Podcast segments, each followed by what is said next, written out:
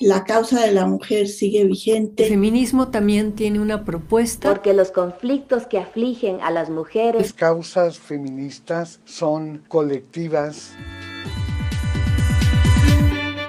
Voces del feminismo.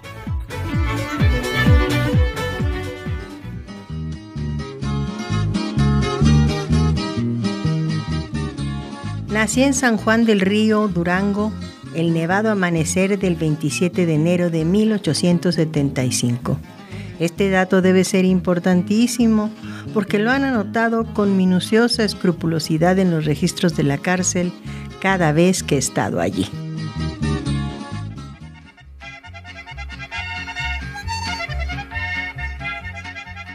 Juana Belén Gutiérrez de Mendoza combatió al lado de Emiliano Zapata como soldadera de la Revolución. Fue periodista, anarquista y precursora del feminismo.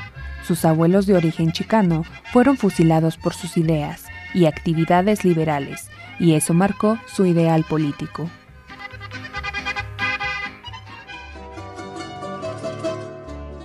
Algunos de sus biógrafos aseguran que se graduó como maestra normalista y combinó sus actividades docentes con la lucha social, documentando así en Las otras soladeras y en Mujeres Periodistas de la Revolución Mexicana, de Elvira Hernández Carballido. A los 22 años fue encarcelada por primera vez por la difusión de sus ideas políticas, pero eso no impidió que continuara con sus actividades.